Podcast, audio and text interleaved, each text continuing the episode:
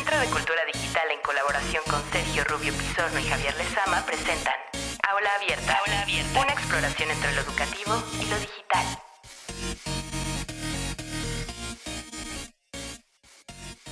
Bueno, hola a todos, un saludo acá desde el Centro de Cultura Digital. Este es el primer episodio del podcast sobre cultura digital y educación que empezamos en, en este año 2019. Estamos aquí con la presencia del doctor Javier Lezama. Un saludo, doctor. Eh, ¿Qué tal? Un gusto estar aquí con ustedes. Muy bien. Bueno, él va a ser un habitual de este, de este programa y el día de hoy, para abrir este proyecto del podcast y el episodio número uno, contamos con la presencia de Wendy García Calderón. ¿Cómo estás, Wendy? Muy bien, gracias por invitarme. Sí, gracias a ti por aceptar la invitación. Eh, y por ser nuestra primera y flamante invitada al, al podcast. Entonces, la idea del programa de hoy es hablar acerca de este proyecto muy grande, muy importante sobre el cambio climático, que es el Centro Mario Molina. Entonces, eh, Wendy es secretaria técnica de presidencia y coordinadora eh, de educación en cambio climático del Centro eh, Mario Molina. Entonces, le vamos a ir haciendo algunas preguntas. Ella nos va a compartir de qué se trata el proyecto. Y quiero empezar leyendo una breve semblanza de Wendy. Ella es ingeniero químico por la Facultad de Química de la Universidad Nacional con maestría en Estadística Aplicada de la Facultad de Ciencias Actuariales de la Universidad Anáhuac del Norte y cuenta con una amplia experiencia en el sector público y privado, particularmente en la coordinación de proyectos. Trabajó en uno de los primeros proyectos a nivel mundial de reducción de emisiones en el sector de transporte. Ah, eso es importante sobre todo para Ciudad de México, por ejemplo. Se ha desarrollado en diferentes áreas del sector ambiental, de planeación y regulación urbana y de transporte, análisis estadístico y pronósticos, así como el cuestionario de educación de la ciencia y política ambiental. Esa es nuestra increíble y flamante invitada. Bueno, en primer lugar vamos a, a comenzar por, por el principio respecto de qué es el Centro Mario Molina. Bien, la pregunta es obligada sobre el centro Mario Molina. Y cuando uno entra a la página del centro, parece muy técnico, pero de pronto se da cuenta de que estamos hablando de cosas de cotidianidad. Es decir, el centro de una manera especializada nos mete al mundo de la energía, del cambio climático, de la calidad del aire, de las ciudades sustentables.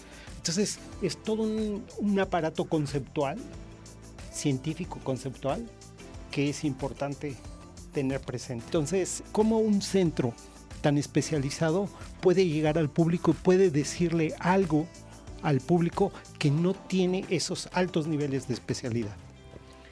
Muchas gracias, doctor. Eh, pues sí, efectivamente, el centro es una organización sin fines de lucro, es una asociación civil que tiene casi ya dos décadas poco menos, pero trabajando en temas de medio ambiente, energía. Y por supuesto, con el paso del tiempo nos hemos dado cuenta que algo que es fundamental es que los que aplican las políticas públicas tengan herramientas basadas en evidencia. Entonces el centro se define como una especie de puente entre la ciencia y la política pública, porque al final del día la misión del centro es promover la mejora en la calidad de vida de las personas para los temas que tiene muchas fortalezas, que son estos de la energía y medio ambiente, pero ayudando a que las personas que toman las decisiones no las tomen en función de sentimientos o no, que, que lo hagan a partir de la evidencia. Y entonces el centro acerca la evidencia, acerca la forma de interpretar la evidencia y es por eso que crea en un momento un área de educación, porque justamente lo que busca es cómo, primero en el cambio climático, es cómo informarle a la sociedad que el cambio climático es una amenaza seria, uh -huh. cuáles son las causas, cuáles son sus consecuencias, cuáles son las soluciones y recientemente también estamos haciendo, digamos, una nueva ventana que es cómo nos debemos adaptar. Entonces, estas son, eh, este es un camino, pero no es el único, también está el área de la sustentabilidad, ¿no? Cómo la visión de la sustentabilidad es posible desde la industria, desde el gobierno. Todo el mundo hemos escuchado algo de los objetivos de desarrollo sustentable hacia el 2030 Y realmente si uno los revisa, uno se da cuenta que ahí están considerados temas de salud, temas de gobernabilidad, temas de educación. Es decir, nuestra visión es que efectivamente la sustentabilidad no es solo la ambiental, está ligado a lo económico y está ligado a lo social. Entonces nosotros pensamos que tenemos que construir un diálogo muy positivo con la sociedad y que la única manera de construir ese diálogo es adaptándonos al lenguaje que sí entienden todos, ¿no? Entonces el centro es eso, el centro es un puente entre la ciencia y la sociedad a través de las políticas públicas. Ya, mira, aquí hay algo bien interesante porque pienso en los jóvenes eh, de la Ciudad de México, mexicanos, de todos los rangos, que miran la ciencia, que miran la ciencia con interés, que miran que tienen un país que aman, que quieren, que les conmueve, que quieren actuar positivamente en él. Y a mí me parece que esta perspectiva del cambio climático, de la sustentabilidad, es una versión bien interesante de acción social de los jóvenes, es decir, ir camino de la ciencia, encontrar el lenguaje, encontrar los métodos de la ciencia y encontrar la manera de devolverle a la sociedad a través de ese discurso. Por ejemplo, hay cosas bien interesantes, ¿no? En mi ignorancia, dice producción de etanol a partir de residuos linocelulósicos. Entonces uno lee eso y dice, cáspita, ¿de qué me están hablando, no? Pero sé perfectamente que el etanol está en la clave de varias cosas en este momento, hacia el futuro. Entonces, ¿Cómo le habla el centro a estos jóvenes para captarlos hacia la ciencia y para la acción social a partir de estos discursos? Efectivamente, el centro hace cosas como este proyecto donde, eh, como habrán escuchado probablemente, hubo un boom de los biocombustibles. Nada más que este boom se hace a partir de sembradíos que compiten con la alimentación, ¿no? Entonces, hay unos estudios que se llaman análisis de ciclo de vida, donde determinaron que los biocombustibles, no todos los biocombustibles son tan ecológicos como se decía, ¿no? Entonces, este estudio particular que menciona, un poco lo que dice es, bueno, pues hay residuos agroindustriales que tienen ciertas características y estos residuos sí permiten hacer biocombustibles que no implican una huella de carbono tan alta. Pero, por ejemplo, este es un reporte técnico de un estudio muy específico, pero para que, digamos, sea inteligible para todos los lectores, lo que sí hemos hecho es trabajar en esta parte de educación con programas que van acercando poco a poco a los que participan en este lenguaje que para los que somos, llevamos muchos años en este tema, es como ordinario, ya ni nos damos cuenta de que, que, pueden ser palabras muy complicadas o incluso no solo las palabras, el tema de las gráficas. Hace tres semanas el periódico The New York Times sacó un reportaje muy interesante que decía, aprendiendo el cambio climático con 14 gráficas. Pero mi primera reflexión cuando lo vi es, bueno, nada más que no saben el porcentaje tan grande de personas que no saben leer una gráfica.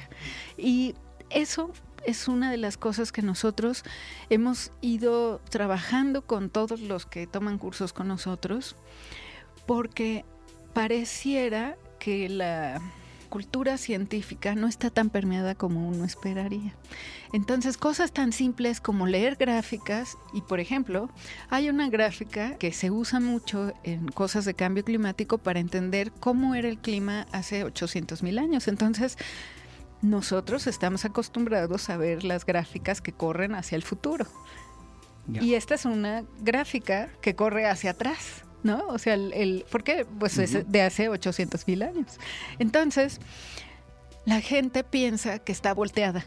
Entonces, cuando, cuando uno les hace reflexionar sobre qué es lo que observan en esa gráfica, uno esperaría que le dijeran, ah, pues que se ha, habido fluctuaciones, que hay concentraciones que han variado, pero que no ha variado más de 280 partes por millón y, uno esperaría que esa fuera la respuesta. Pues no, la primera respuesta que uno recibe es la gráfica está volteada, porque el cero está hasta el final, ¿no? Que bueno, el cero se da por el, el presente. Entonces, ese tipo de cosas hay que reconocerlas para entonces ir acercando el conocimiento también en etapas. Hay que crear como un tejido donde lo que se debe promover es que haya una progresión en lo que vamos aprendiendo, que haya un entendimiento muy claro de cosas muy básicas para después poder armar ya muy fácilmente como un Lego, ¿no? Es, crear una base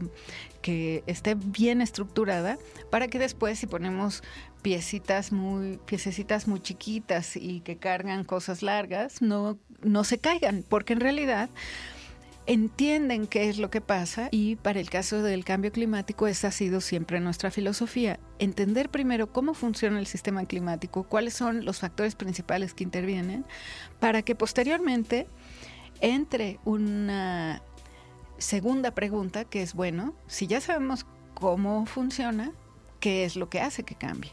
Y entonces sí, observamos cuáles son los factores naturales que toman miles eh, o cientos de miles de años o hasta millones de años en presentarse contra lo que hemos estado observando las últimas décadas por un cambio en la composición atmosférica. Entonces, eso es muy interesante porque para cuando ya llegamos a esa pregunta, las personas que lo han estado estudiando, les es muy sencillo porque es, ah, ya sé, esto tiene sentido ahora justo porque ya le entendieron a, la otra parte.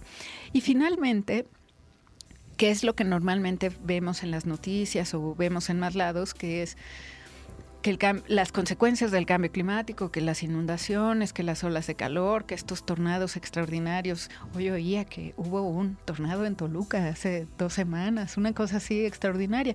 Bueno, estas consecuencias también hay una cuestión que es muy importante que tiene que ver con la atribución, ¿no? Hemos escuchado, bueno, pues los huracanes ya existían, ya sucedían antes, las intensidades de estos huracanes son las que han cambiado, la cantidad de agua que, que, tienen estas formaciones son las que han cambiado.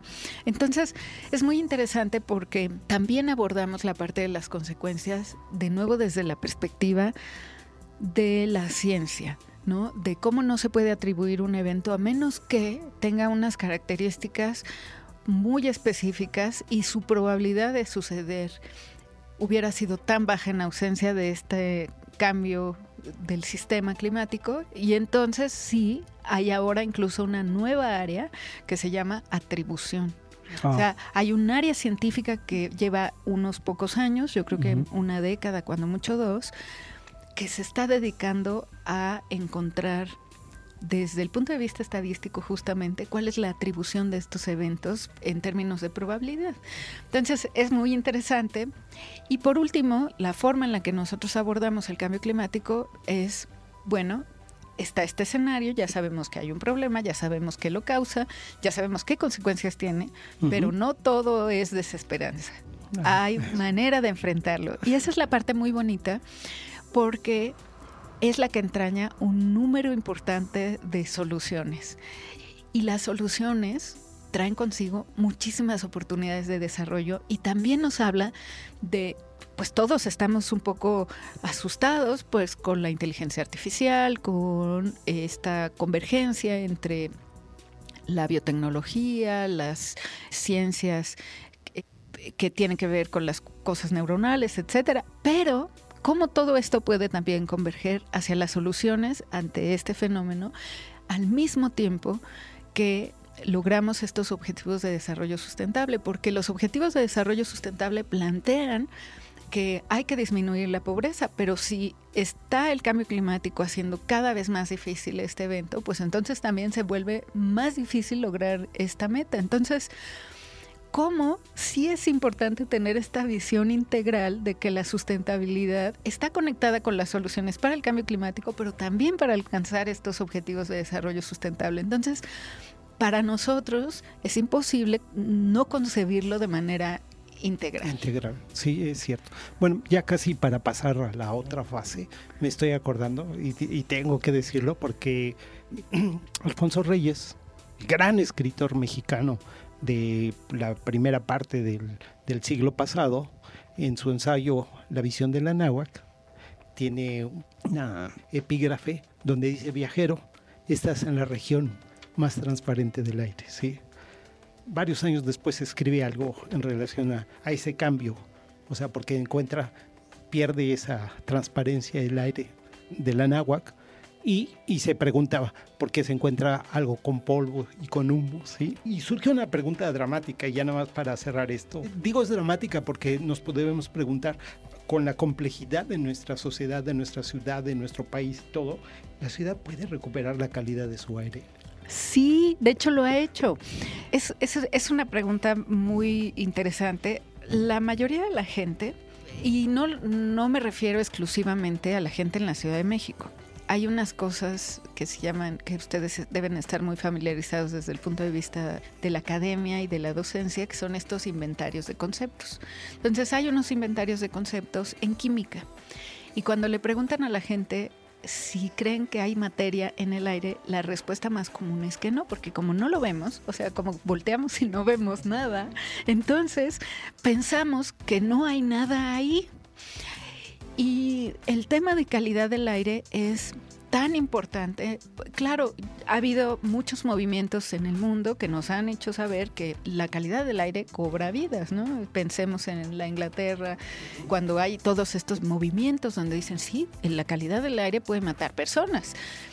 Pero digamos que no es algo que para todo mundo sea como tan inmediato, porque volteamos, incluso realmente uno puede estar en medio de la ciudad voltear y pues si se ve azul uno no percibe si está contaminado o no, sino que es más fácil cuando uno ve con cierta distancia la nata y dice, ay, ahí está la nata, qué feo se ve, hoy está muy contaminado, pero realmente no es algo que veamos cotidianamente.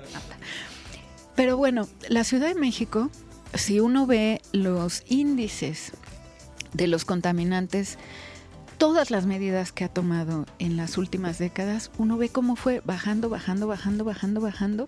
Es decir, se mejoró muchísimo. No recuerdo el dato puntual, pero por los 80 el indicador estaría del orden, no sé, de más de 400 eh, unidades, ¿no? Porque más o menos me acuerdo de la gráfica. Y claro, recientemente ya estábamos cotidianamente andamos entre 50 y 70, ¿no? Es decir, pues se ha mejorado muchísimo.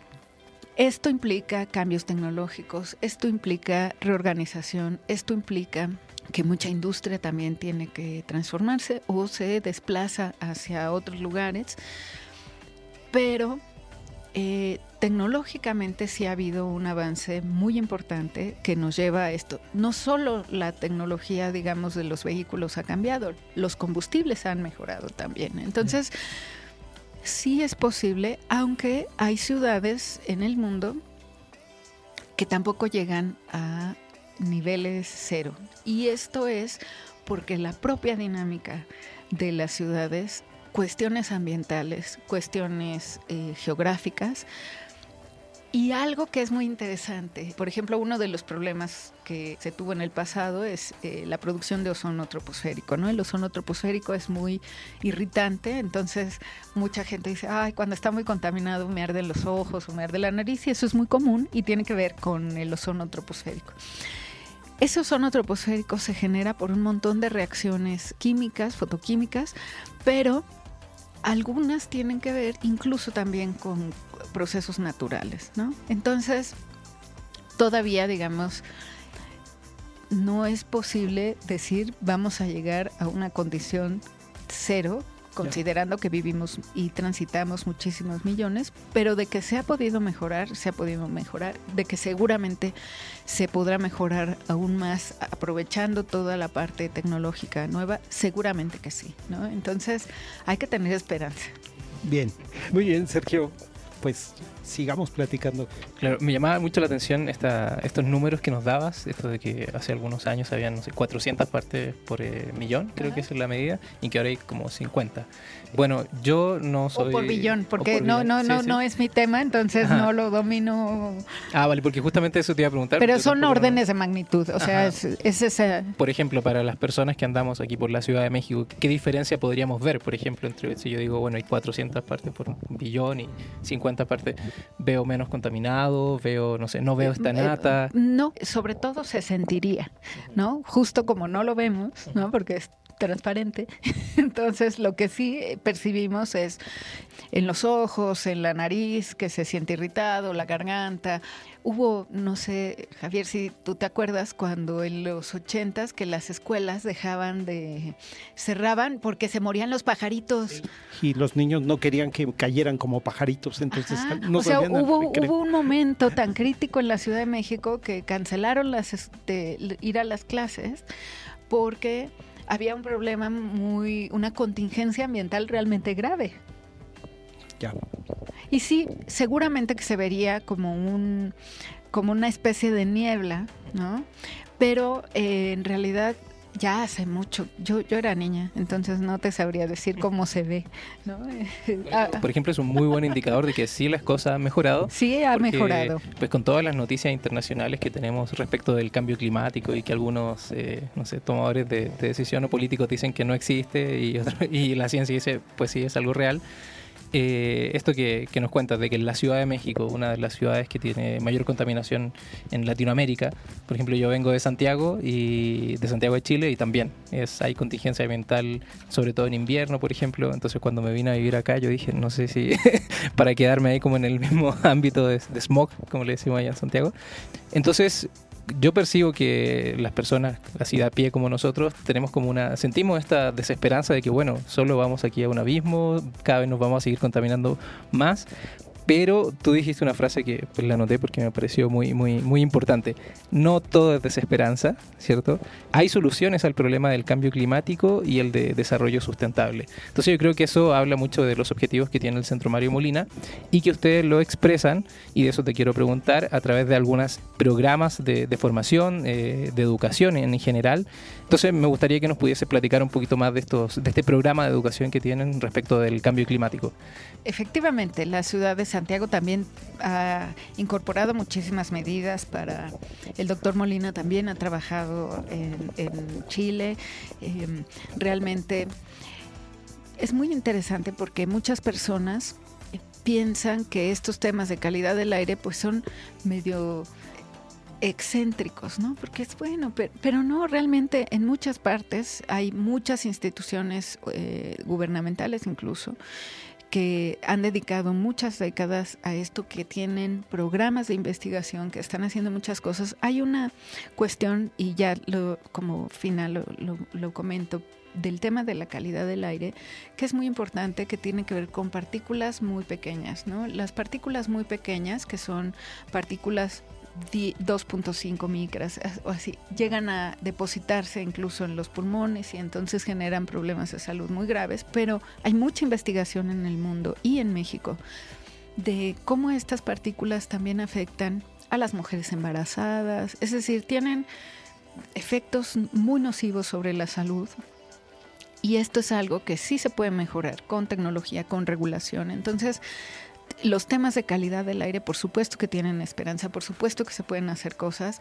Y aunque la gente no lo ve en este instante, es decir, tú no sales y ves más brillante el día, pues en unas décadas empiezan a notar los efectos de las buenas políticas, como ha sucedido en la Ciudad de México, ¿no? Entonces, eso es... Ya no se mueren los pajaritos, ¿No? por ejemplo. Oh, exacto, tú, tú no, yo no recuerdo en el tiempo reciente ningún evento de que los niños ya no puedan ir a la escuela porque está demasiado contaminado, ¿no? Entonces, ese tipo de cosas se pueden ir mejorando y también la tecnología y la regulación ayuda. Sobre el tema de la, de la educación en cambio climático, es un proyecto que es muy interesante porque es un proyecto que surge a partir de la necesidad que tiene el centro de comunicar ¿qué es el cambio climático? Y tú mencionaste ahorita algo que es muy importante y que también es parte de la motivación original del centro.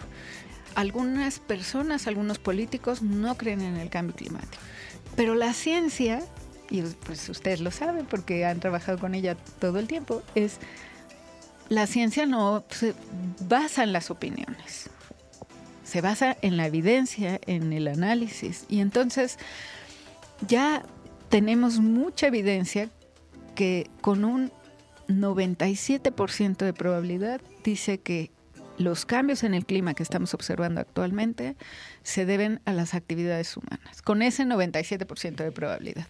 Claro, es un 3% probable que haya otras causas desconocidas y misteriosas porque nadie ha encontrado cuáles podrían ser, ¿no?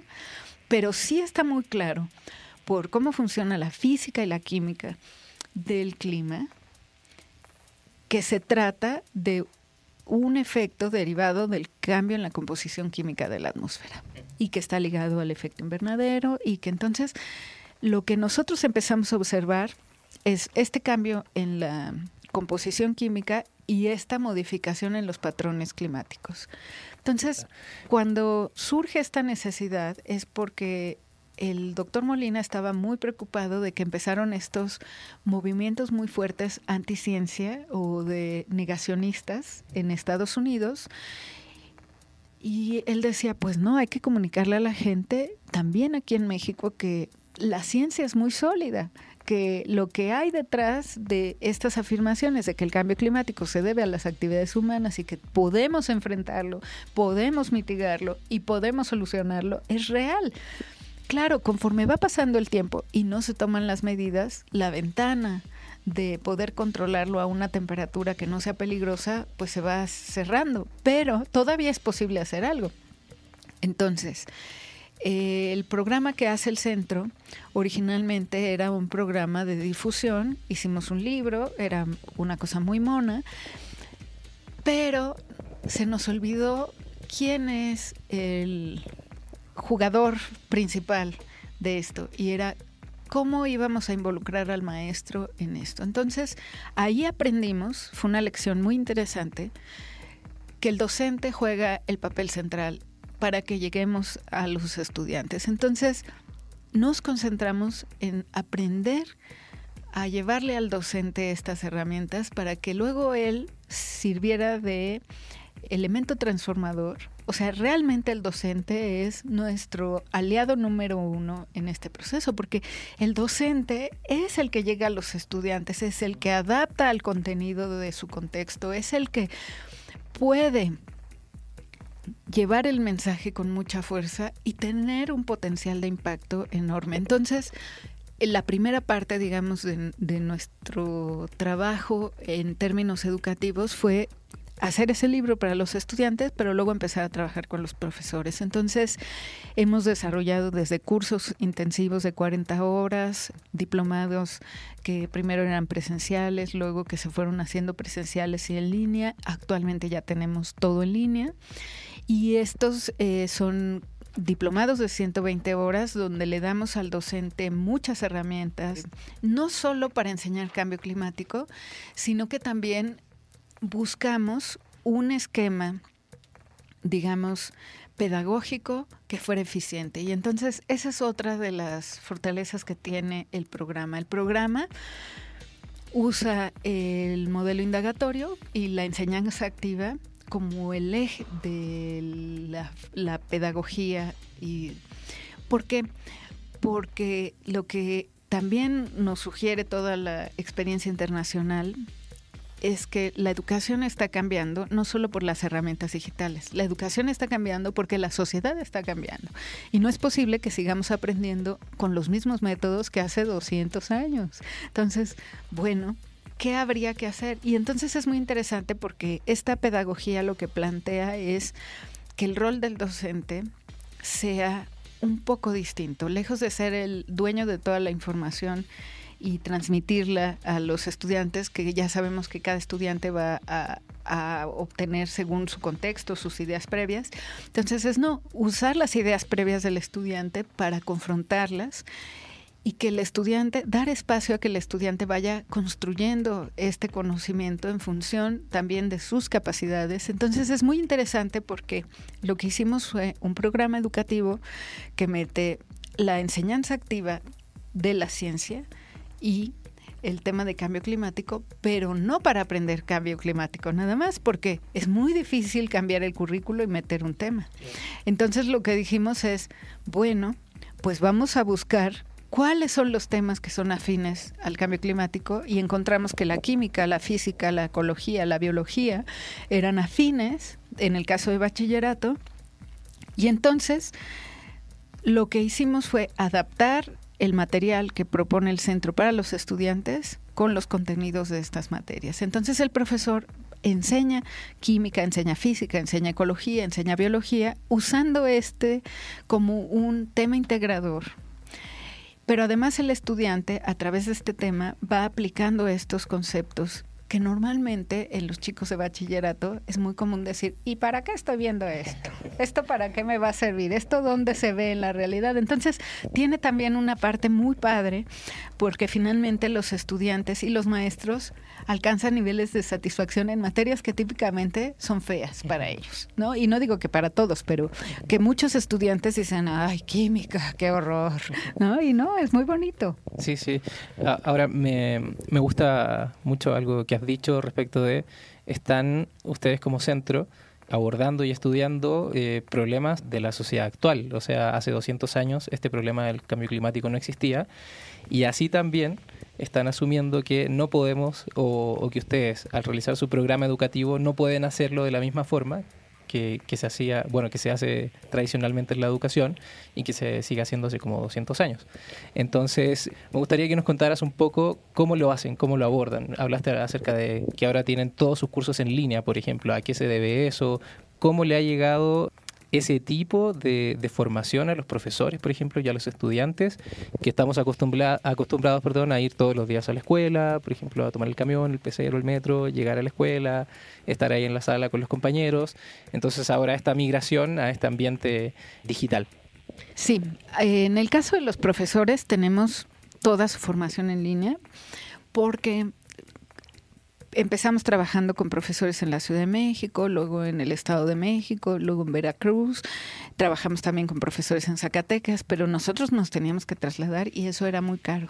Entonces, transición hacia la parte digital fue ir viendo qué cosas de lo que hacíamos presencial las podíamos ir migrando hacia el ambiente digital. Entonces, una de las cosas que hicimos fue que los profesores realicen mucha de la actividad experimental en sus espacios, ya sea en su casa, en su escuela, suban la evidencia y tienen de nuestra parte una retroalimentación permanente. Entonces es como un diálogo en la distancia, pero eso ya no es raro, ¿no? Todo el mundo usa Facebook y entonces tiene diálogos, claro, de temas diferentes y con diferentes niveles de profundidad, pero en este caso sí estamos hablando de que para un propósito específico hay un mecanismo de comunicación muy rápido sobre lo que yo estoy haciendo como docente en la parte experimental y lo que alguien me está retroalimentando. En el caso de los estudiantes, tenemos un curso de física y cambio climático que lo hicimos en línea porque ahí usamos muchos instrumentos, otro tipo de, digamos, de elementos como pueden ser simuladores con fines cualitativos y con fines cuantitativos. ¿Por qué en la física y por qué no en la química?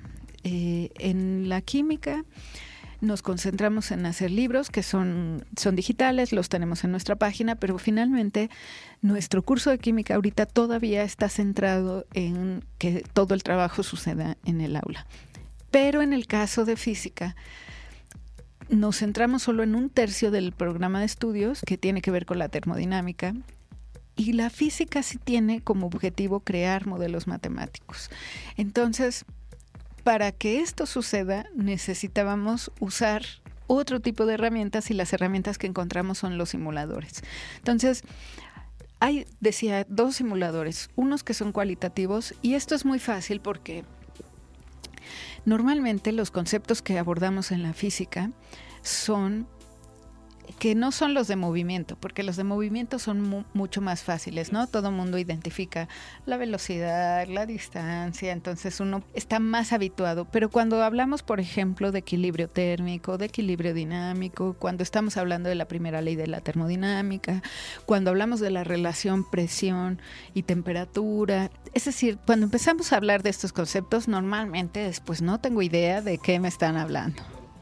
Entonces, una de las cosas que son muy importantes es cómo tengo una visión de, es decir, cómo veo, en lugar de abstraerlo en mi mente a través de una ecuación, cómo lo veo. Y entonces la Universidad de Colorado creó una serie de herramientas fantásticas y además están en español que se llama FET.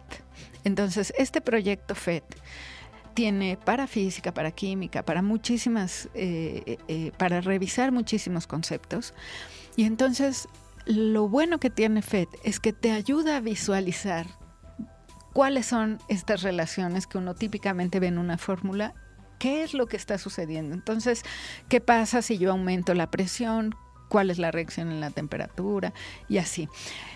Y luego, como tenemos la cuestión de que tenemos que crear modelos matemáticos, a través de la literatura encontramos que en otras partes del mundo ya se hicieron muchos esfuerzos y que muchos de estos esfuerzos son gratuitos, nada más que están en otro idioma. Entonces lo que hicimos fue buscar estos recursos, encontrar cuáles eran apropiados para nuestro proyecto, incorporarlos y poner las instrucciones en español. Y además estos recursos son abiertos, son públicos, están diseñados para que los usen los profesores. Entonces, pues es fantástico porque le acercamos al docente, pero esto requiere que el docente también cambie su instrucción, porque el docente entonces tiene que descubrir que estas herramientas están disponibles para que él las use con sus estudiantes. Incluso tienen que incorporar como una nueva, o se incorporan incluso, tú me lo contabas eh, fuera del programa, incorporan una nueva práctica que tampoco existía hace 200 años, quizás hace 30 tampoco, que es la curaduría de recursos, y en este caso creo que hay un aspecto muy clave, que son los recursos educativos abiertos. Entonces también me gustaría preguntarte cómo ha incidido la existencia, incidido la existencia de recursos educativos abiertos en que ustedes puedan realizar justamente este programa educativo del Centro Mario Molina. Sí, nosotros usamos recursos que sean abiertos justamente porque los docentes, nosotros solo hemos trabajado con escuelas públicas y hemos trabajado con escuelas públicas en contextos muy diversos. Ya que tengan internet significa un gran logro y no necesariamente lo tienen todo el tiempo, a veces es intermitente. Entonces, ¿cómo les hacemos llegar recursos que puedan utilizar que sean gratuitos, que no sean muy pesados, ¿no? Justo por esto, o porque muchos eh, usan el Internet propio, ¿no? Entonces tampoco es muy fácil que gasten su dinero en, en estos recursos. Entonces es una combinación muy interesante y tiene que ver sí con la economía, pero se puede hacer mucho, ¿no? Es decir, con la economía porque antes si uno quería actualizar un libro, pues tenía que pasar muchos años porque si no no alcanza a amortizarse el precio, ¿no? Es muy caro. Libro impreso. Pero ahora tú puedes actualizar de un semestre a otro o de cuando se da esta asignatura a la otra, porque el recurso es digital. Pero no solo eso, lo puedes complementar con nuevos recursos. En el caso del centro, nosotros no es que nos pusiéramos en Google a buscar estos recursos, todos vienen de que hemos revisado literatura especializada y la literatura especializada está usando estos recursos en otras partes del mundo y está dando buenos resultados. Entonces, nosotros pues nos vamos a lo seguro, decimos, ah, mira, este recurso está bueno y lo están usando así y está dando estos resultados, vamos a ver qué pasa. A veces tenemos muy buena suerte, a veces no. A veces también pasa que el recurso puede funcionar muy bien en un contexto, pero no necesariamente en el nuestro y pues buscamos otro, ¿no? Pero finalmente el tema de curaduría es importante siempre y cuando yo creo el grupo que la realiza tiene un bagaje bueno, porque en Internet hay tantas cosas que puedes encontrar, desde videos o información de muy buena calidad hasta cosas que realmente son muy confusas o que son erróneas. Y entonces puedes volverte el promotor de los errores infinitos, ¿no? Entonces, sí hay una combinación para hacer curaduría que creo que es importante, que tiene que ver justo con que el nivel de conocimiento sea suficiente para asegurarse que no se cometen errores conceptuales. También eso nos ayuda en los profesores, porque los profesores muchas veces dicen, oiga, yo encontré este recurso, ¿cómo lo ven? No sé qué, y luego nos mandan recursos maravillosos que les compartimos a otros. Entonces, sí, en la parte, digamos, educativa, nos hemos centrado mayoritariamente en el docente con los recursos para el estudiante, porque evidentemente nosotros queremos llegar al estudiante. Sí, claro, quiere llegar a la mayor cantidad de, ciudadanos y personas que vivimos en estas ciudades que tienen este problema de, de, la contaminación y así. Y me llamaba mucho la atención lo que mencionaba respecto de los simuladores, por ejemplo, de física, que me parece maravilloso esto que nos cuentas, que, claro, el estudiante, por ejemplo, ya no tiene que imaginarse o ya la carga de entendimiento de un fenómeno físico ya no pasa eh, porque el estudiante sea capaz de imaginárselo o no. Por ejemplo, yo, pues de física yo no, no, me podía imaginar nada cuando iba a la escuela, entonces, claro, todas las cosas tenía que hacerme dibujitos y cosas así. Entonces ahora tú nos cuentas que existen recursos que eh, hacen las veces quizá, y tú me dirás si estoy bien o no, como de laboratorios físicos y que justamente puedes experimentar con ellos. O sea, no es solo un video, sino que es una simulación en donde tú puedes interactuar con, eh, no sé, las variables, interactuar, no sé, con un resorte, le cambias sus propiedades y vas viendo qué sucede, qué pasa, pero ahí en vivo, o sea, ya no te lo tienes que imaginar y al final, pues lo importante de eso es que ya luego puedes eh, tomar acciones o estudiar fenómenos respecto de la simulación que ya hiciste. Entonces, pues eso a mí me parece muy, muy, muy importante, muy impactante además, porque le baja la carga de los recursos, de los recursos económicos que tú necesitas para, por ejemplo, realizar un experimento físico en condiciones reales. O sea, yo nunca he visto un experimento físico en condiciones reales y no sé qué tan caro serías en comparación a uno digital. Efectivamente, estos son laboratorios virtuales.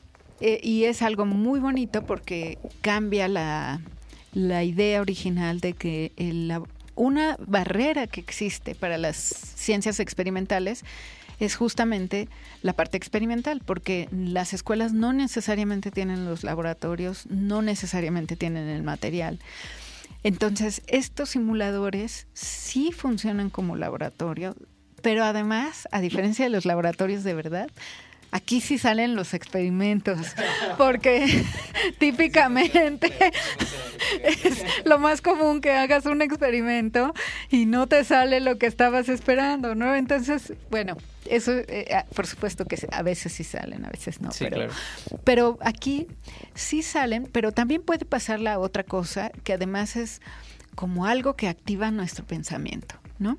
Como yo puedo tener control de las variables, puedo ir moviendo cosas, puedo ir viendo qué pasa, puedo entonces ir entendiendo mejor cuáles son las interrelaciones entre las variables y al final voy a tener un panorama padrísimo sobre cómo funciona el mundo que me rodea.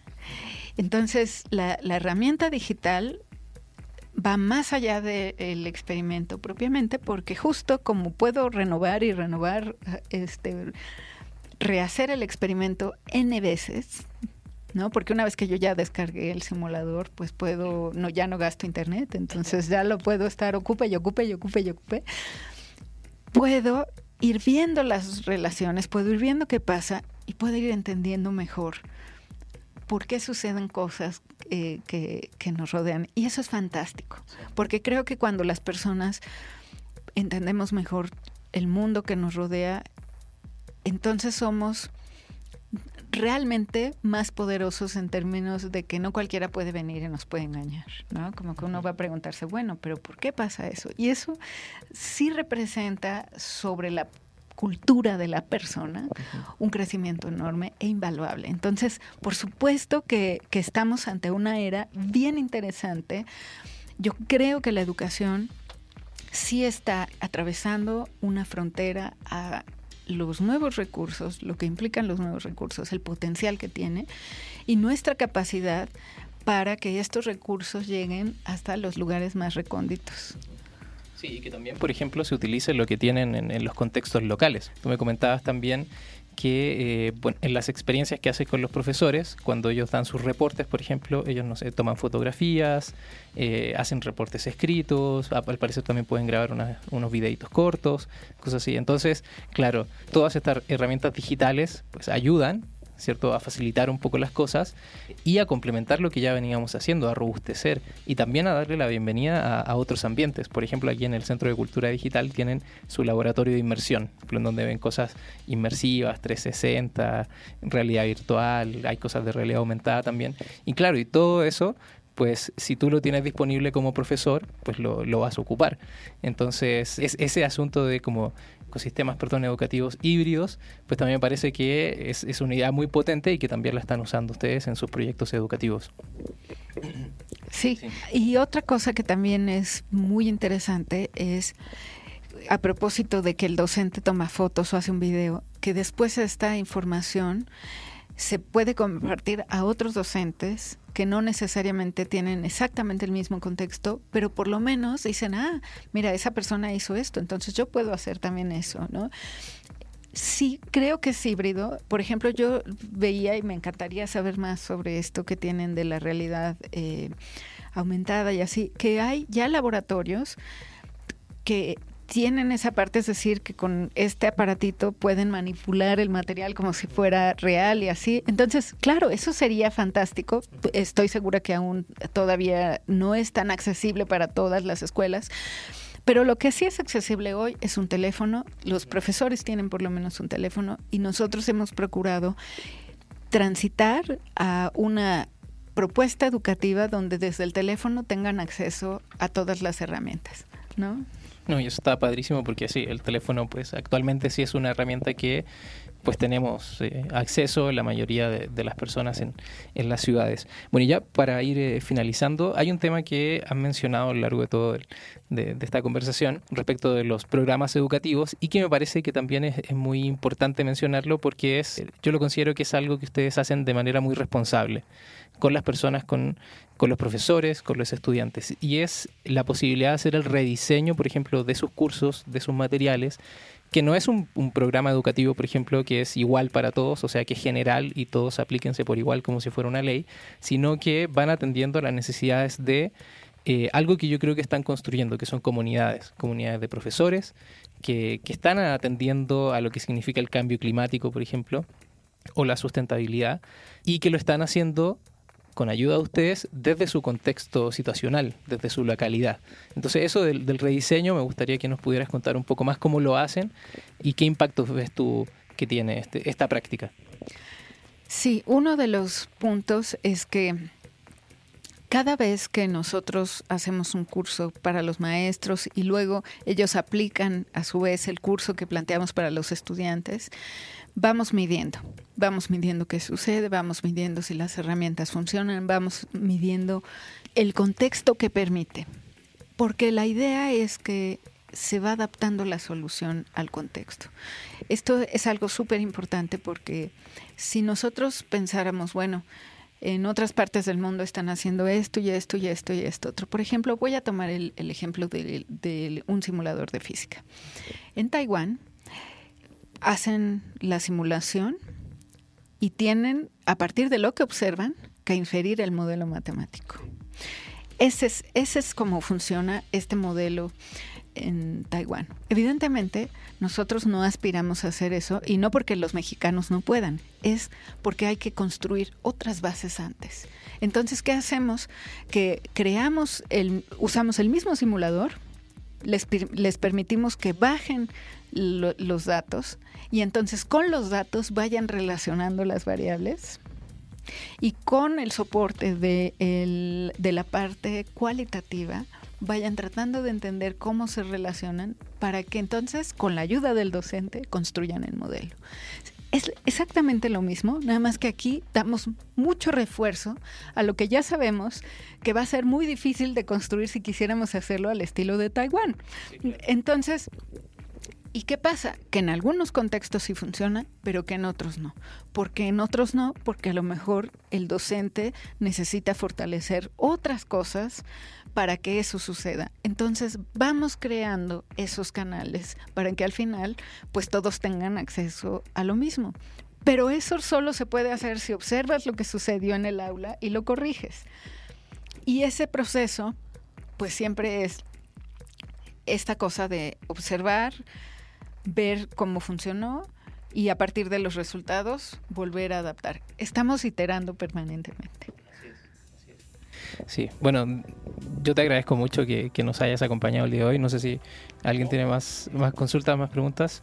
Y bueno, me queda solo una pregunta. Si alguno de las personas que nos están escuchando quieren contactarte, quieren saber más del, del Centro Mario Molina, quieren saber de los programas educativos que hacen, ¿dónde los pueden contactar? Sí, mi correo es wcalderón arroba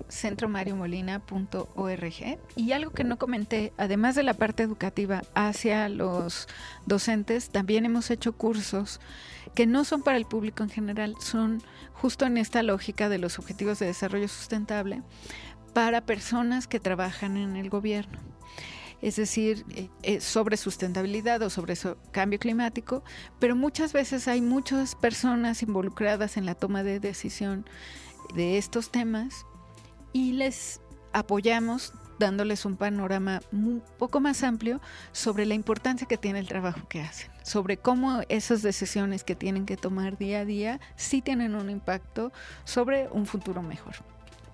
Bueno, pues no nos queda más que darte las gracias por haber aceptado la invitación a participar. La, la plática ha estado súper interesante, incluso yo siento que he aprendido muchas cosas. Por ejemplo, esto que nos dices, esta desesperanza quizás estaba un poquito eh, infundada, en realidad sí podemos hacer cosas y cada uno de nosotros como ciudadanos, ¿cierto? Podemos tomar acción para ayudar a que, el, nuestro clima cierto mejore o se estabilice. Entonces sí podemos hacer algo y hay esperanza. Entonces, pues eh, yo le agradezco la presencia aquí de, Wendy. Nuevamente, si los quieren contactar, igual pueden entrar a la página web del Centro Mario Molina, que es... Es eh, www.centromariomolina.org. Y ahí en el directorio está, pues aparece el, correo también de Wendy, aparecen todos los proyectos que ellos hacen, además los recursos que tienen, bueno, que desarrollan también están disponibles. Hay un, varios libros, por ejemplo, en formato digital que están abiertos para la descarga, o sea, es más que gratis, son abiertos, que los puede utilizar cualquier persona cualquier profesor, cualquier estudiante. Entonces, nuevamente, eh, Wendy, te, agradezco que hayas estado en este primer episodio del podcast sobre cultura digital y educación. Y pues nada, pues no nos queda más que agradecerte nuevamente. Gracias, Sergio. Gracias. Eh, Javier y eh, gracias al Centro de Cultura Digital.